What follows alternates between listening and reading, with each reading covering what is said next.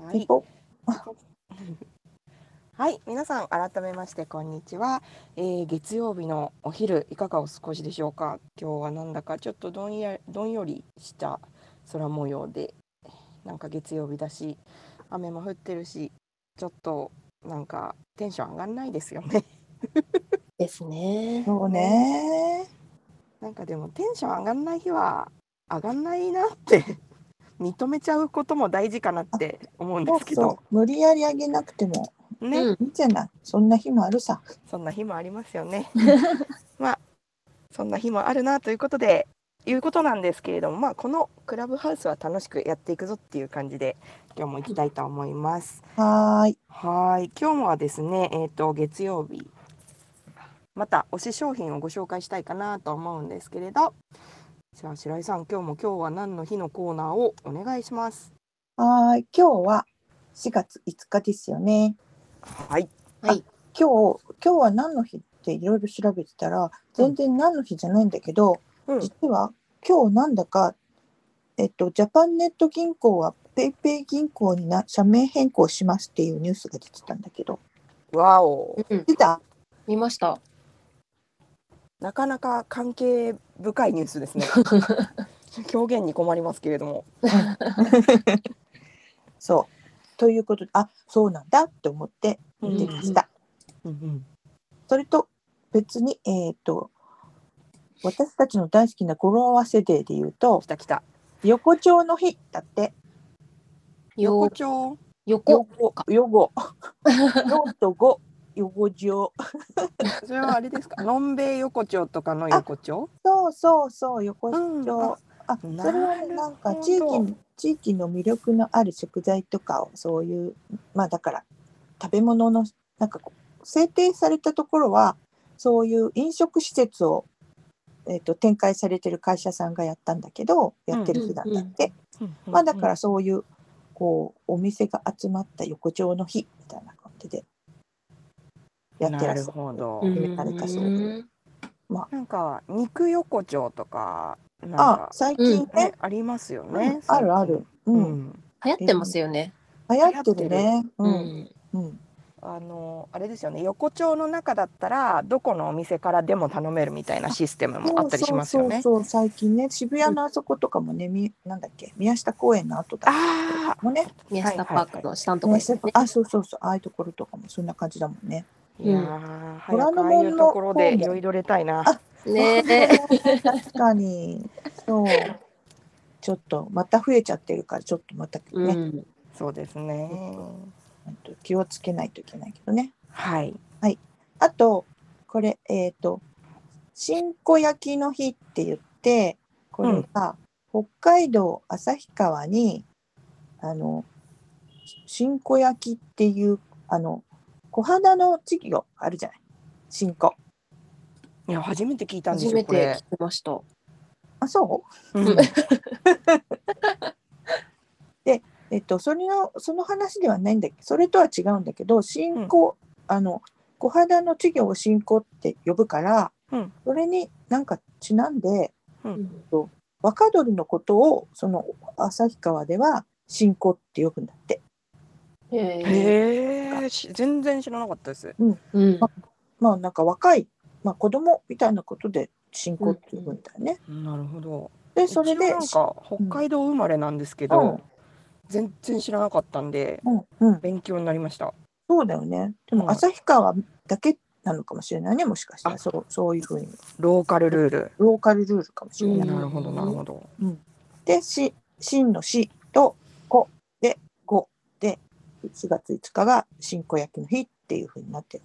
だから若鳥の焼いた料理の日ってことだよね、うん、きっと。旭川ではもしかしたら何かやっているかもしれない。うん、な。るほど、えー、焼き鳥パーティーみたいなことですかね。そうねきっとね。うん、あとこれもう一個あってみたらし団子の日っていうので、うんうん、これが、えーと、山崎製パン？山崎パンさんが、はい、えーと、手軽なおやつとしてもっとみたらし団子を食べてよみたいなことで、うんうん、えーと、実は、えー、と4月5日だけではなく、うん、2、3日、4、みたらしの4、4日、団子の5で5だから3日と4日と5日はみたらし団子の日だよっていうことになってるそうです。なるほど。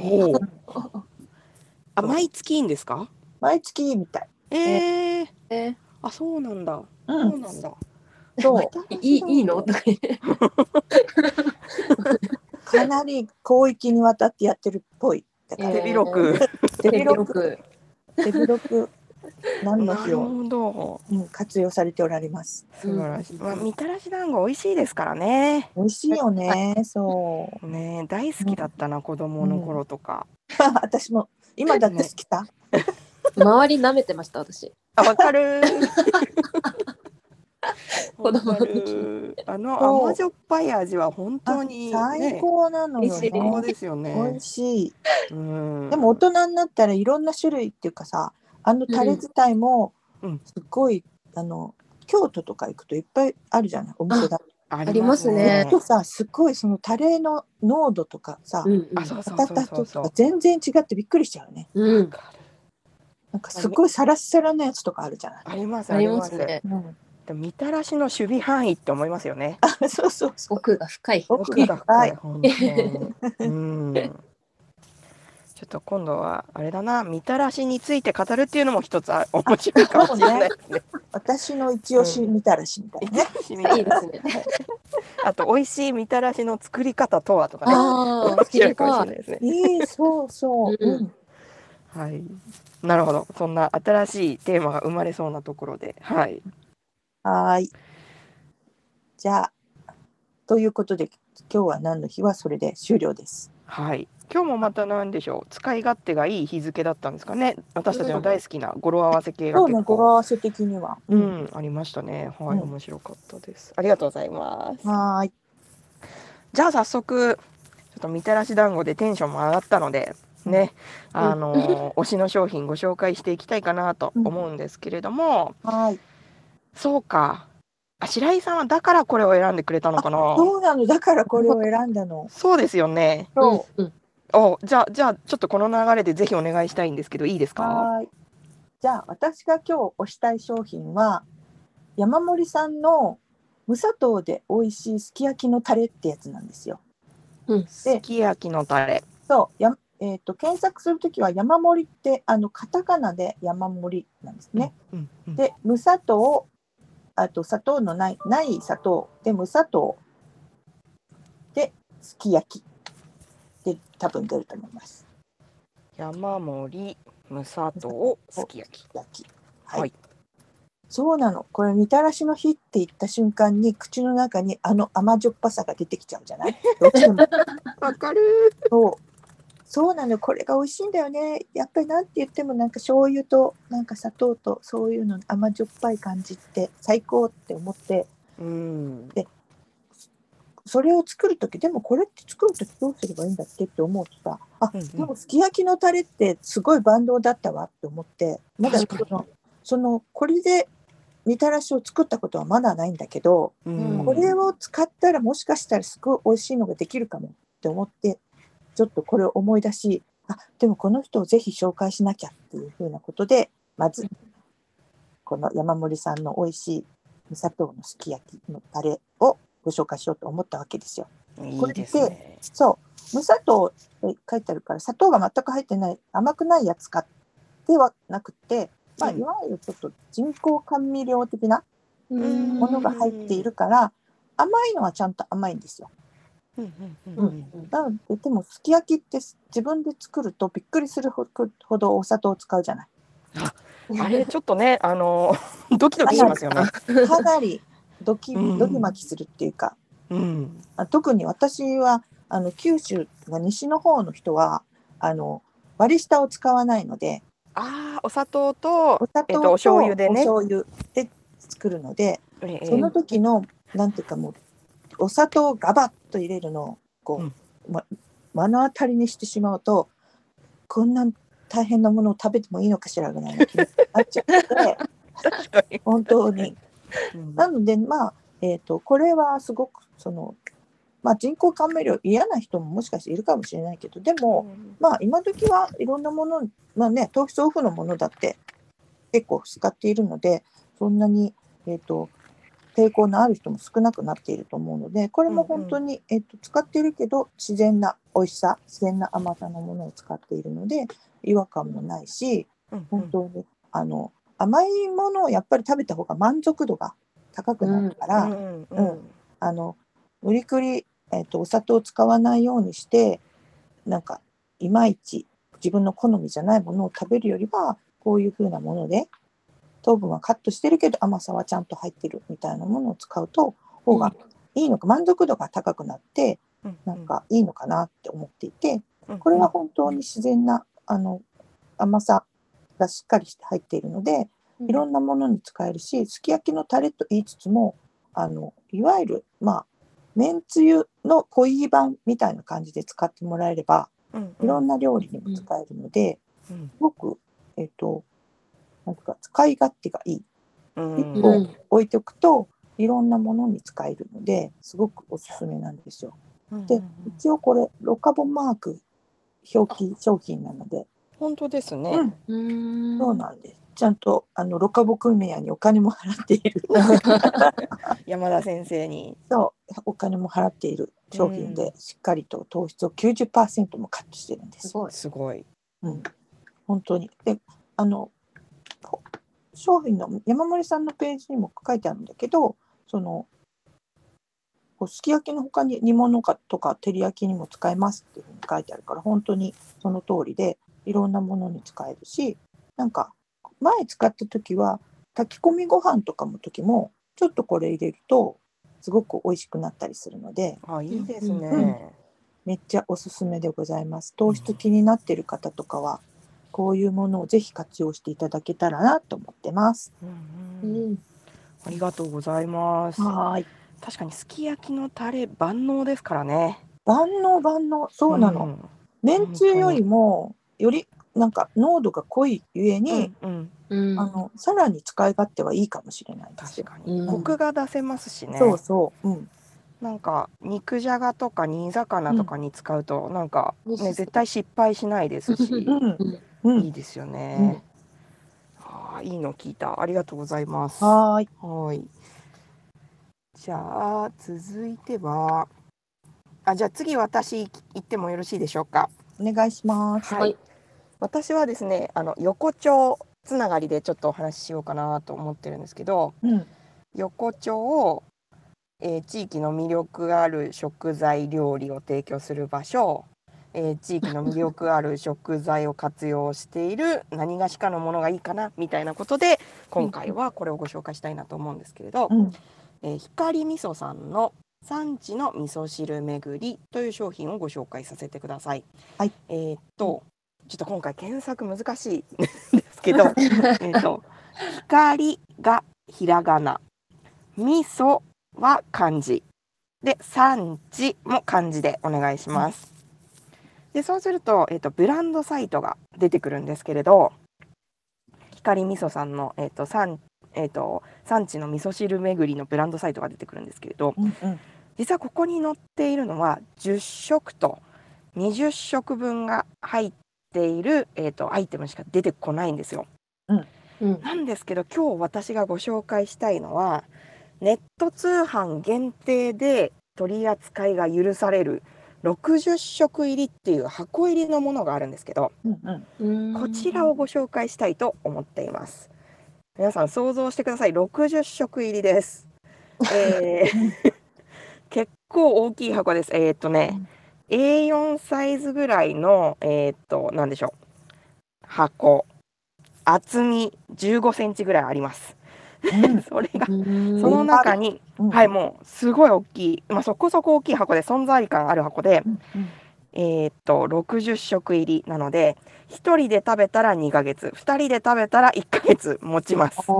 毎日1食このお味噌汁を消費したとしても、まあ、2人で1ヶ月分ぐらい持ちますよというものでまあそう毎日ね毎食毎日お味噌汁インスタントの味噌汁を消費されるっていう方もなかなかいないと思うのでご家族で暮らしていてもまあ1ヶ月から1ヶ月半ぐらい持つんじゃないかなという容量感ですがうん。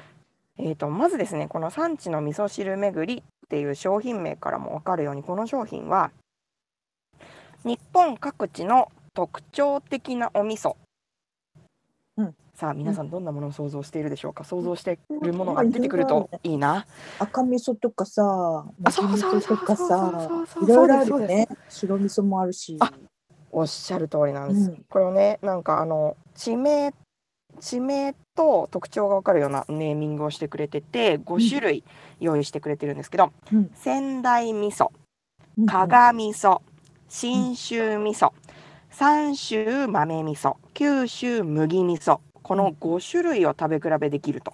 うんうんさっき白井さんが言ってくれた赤味噌っていうのが、えー、と三州豆味噌にあたるもので三州っていうのが、えー、といわゆる愛知県の、えー、と南部の方のエリアのことを言うんですって。この周辺で昔から食べられている豆味噌赤っぽい色のちょっと酸味がある豆味噌を、えー、と使ったりとか、えー、と九州の、えー、とちょっとオレンジっぽい色味の麦のつぶつぶが入ったような、えー、と麦味噌のものが食べられたりとかするんですけどこの5種類のパターンのお味噌のパックとかけることの10種の具材。さあ皆さんえ、具材も種類があるんですか？う。そう具材も10そうなんだ。種入ってるんですよ。うんだからえー、5種類のお味噌かける10種類の具材を自分の好きな組み合わせで楽しむことができるっていう大容量のインスタントお味噌汁セットでございまして欲しい。うん楽しいでしょ、うんそうなんですよ。でこのね10種の具材もねすごいバリエーションが豊富です、えーうんわかめ派の人はーい。は結構好きです。い好き豆腐派の人あ、好きです。好きですか、いいね。えーほうれん草派の人ちょっと野菜の要素入ってきますよ、いいね。うん。ベーシックに長ネギの人ああ。はいこんなものまで？で油揚げですねコクが出て美味しい。あとちょっと変わり種ここからいきますオクラえ、オクラ？いい。そ大好きです、私うオは。クラ青さ、ああ、いい。青さもいいね。うん、で白菜へえ。なかなか珍しい。まあ珍しいですねオクラ白菜珍しいかなとあとうんかきたまチンゲン菜うんうん。めっちゃありますね。めっちゃあるんですよでね特にこのオクラ白菜チンゲン菜これいわゆる、えー緑色の野菜ですねまあほうれん草も含むのかなこの辺りってあのーお味噌汁の具材にする時の、まあ、製造方法としてフリーズドライ製法があるじゃないですかうんうん。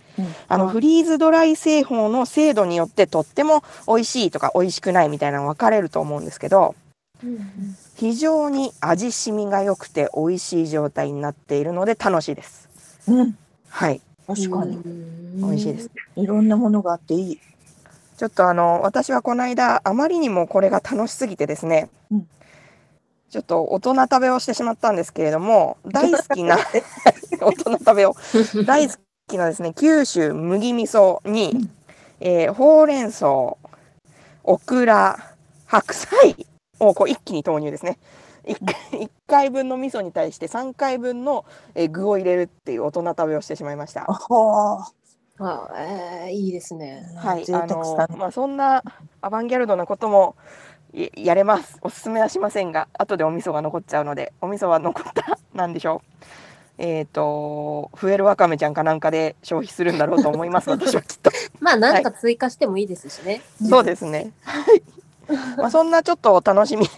ちょっとエッジの効いた楽しみ方もできるこの産地の恵み産地の味噌汁巡りなんですけれども、ご自身のお好きな一番ベストオブベストの組み合わせを見つけて楽しむこともできますしえっ、とまあなんでしょうねそれぞれの地域の特色があるお味噌なのでまあ具もそこにフューチャーされるようなものをちょっと組み合わせて楽しんでいただいてもいいんですがこれなんといってもねやっぱりインスタント味噌汁ってすごい手軽じゃないですか。うん。うんで、えー、とこの間、あのー最後の晩餐について私たち3人で語りましたけれども、はいあのーうちのエースのあゆみさん大場あゆみさんがですね あの即答で納豆ご飯って言ったじゃないですか はい。あれに影響を受けてちょっと私の中で再び納豆ご飯ブームが起きちゃったんですよ。え、え食べないんですか、普段。いやないや食べますよ。食べるけどさ今ねテレワーク日の朝食昼食が毎食毎回納豆ご飯 with え、何かになって嘘。リバイバルしてるんですね。でこのウィズ何かをこの産地の味噌汁巡りあになることが多いんですけど、うんうんまあ、納豆ご飯がもう固定のエースオブエースなので、うん。ここにこういつも違うものを組み合わせて選んで楽しめるっていうのもありつつ、まあ、準備時間も短く、ーうんえー食べ終わった後のだらっと時間も確保できるのですごい最高って思っていて今日ぜひ紹介したいなと思いました。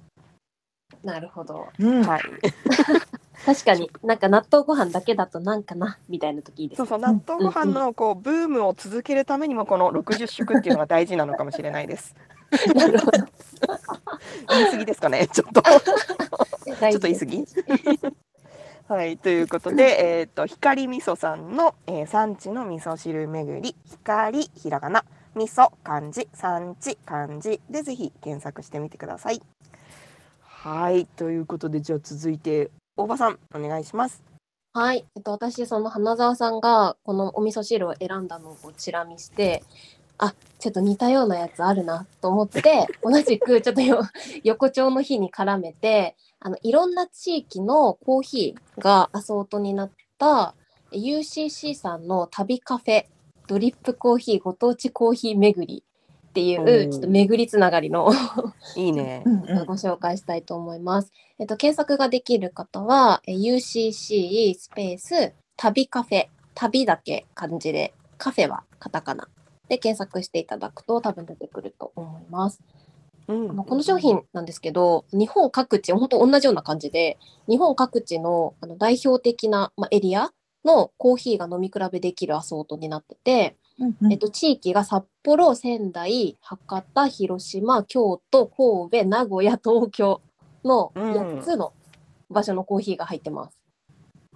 すごいね。そうでなんかコーヒーってそんななんか日本全国その地域によって特徴って分かれるものなのかなって私思ってたんですけどうんうん。この、えっと、商品の、えっと、説明とか見ていただくと分かるんですけど結構その地域ごとの特徴がしっかりあって、まあ、例えば札幌とか仙台とか北の方だと苦味とかうんコク強めみたいな特徴があったりとかうんその博多広島の方はコクとかっていうよりもこうすっきりしてる。すっきり飲みやすいキレがあるみたいな特徴があったりとか。あとまあ東京は他の地域とかに比べると結構酸味が強めみたいな感じで結構そのそれぞれ地域ごとの味の違いがしっかりあったんですよこの商品うん。もう本当にそういう特徴があの各地域にあるのかなって感じなんですけど白井さんってあれ九州ですもんね。そどどうですか？とか。あ九州の人はでも基本的にこう甘物系なんだけど。うん。まろやかとか甘いとかそういうのが好きなんだと思うんだけどな。えー、うん。どうなんですかね？なんかこの特徴っていうのが、うん。どういったあの切り口で決められてるものなのかわかんないんですけど、まあ、多分そのそれぞれの地域ごとに根付いている、なんかこう味のあ好み、そうね。うん。もしかしたらそのむ昔からあるお店とかコーヒーショップうんうんうん。とか、こういうところから発祥してるのかもねもしかしたら。そうかもしれないですね。確かに。そう。でなんかこの地域ごとの特徴で飲み比べるって考え方私今までなくてうん。なんかその考え方がすごい面白いなと思ったのと、まあ、いざ自分で飲み比べたいなと思ってもなかなかできない比べ方じゃないですかこれって。うんそう。なんでなんかこう新しさこの切り口の新しさがすごい面白いなと思ったんですよね。うん。そう。でちなみに私あの東京生まれ東京育ちなんですけどあの酸味が強めっていう特徴があるんですけど、私酸味のあるコーヒー結構苦手で、あれ？あれ？って思ったんですけどうん。この中この、えっとコーヒー巡りの商品飲んだ中だと、えっとやっぱり北の方のうん。うん。札幌と仙台のコク深め苦味強めのコーヒーがすごい美味しいなって思いました個人的には。うんうん。ねちょっと東京酸味強めだけど私はちょっと、味覚なのか何なのかって感じなんですけど、でもその比べてみる自体が楽しいね。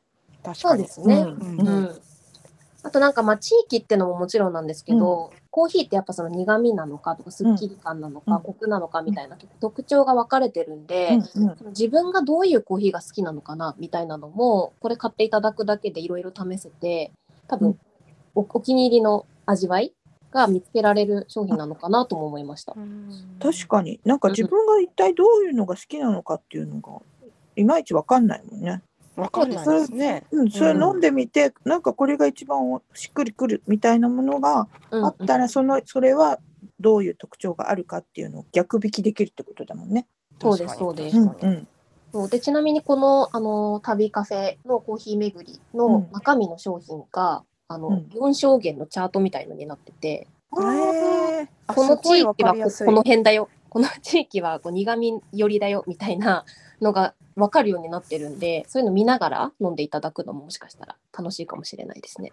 うんえー、これすごい楽しい。いいです ね。味噌汁飲みながらコーヒーも飲みましょうみたいな感じで。お腹タプタプやん。でもね食後のねお楽しみとしてもいいですね。そうね、いいね。ねなんか旅行もまだ行けないからねこういう楽しみ方もいいかもしれないですね。あそうね。カゴ入れましたよ。うん、あ 確かに。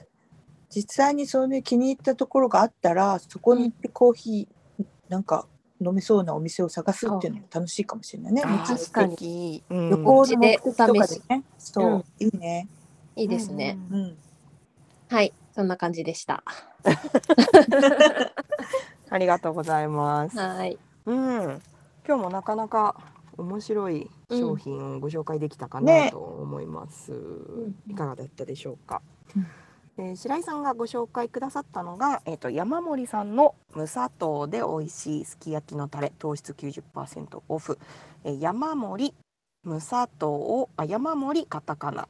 無砂糖をえっ、と砂糖なしですね。は漢字。ですき焼きで検索してみてください。え私がご紹介させていただいたのは光味噌さんの産地の味噌汁巡り光ひらがな味噌漢字産地漢字で検索してみてください。えー大場さんがご紹介くださったのが UCC 旅カフェご当地コーヒー巡り、えー UCC 旅で検索してみてください、えー皆さんのアンテナに引っかかる商品が一つでもあれば嬉しいです。ということで今日も楽しくお話しさせていただきましたがいかがでしたでしょうか明日はまた比べちゃいますよね私たちね。比べちゃいます。はい。明日はですね、ちょっと、えっ、と、以前も、あのー予告させていただいたんですが、私たちの大好きなキッコーマンさんの、キッコーマン飲料さんの豆乳でですね、プルプルプリンを作ってみます。で、そのプルプルプリンをですね、食べ比べながら、えー感想を述べ合うという会をちょっとやってみようかなと思っています。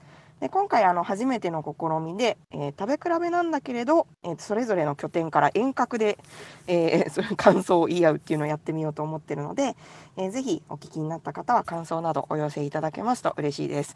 えーやっぱ離れてるとちょっと分かりにくいんじゃないのとか、えー、と意外と伝わってきたぜみたいなのを教えてもらえると私たちもすごくあの成長につながるのでありがたいと思っています。ぜひよろしくお願いします。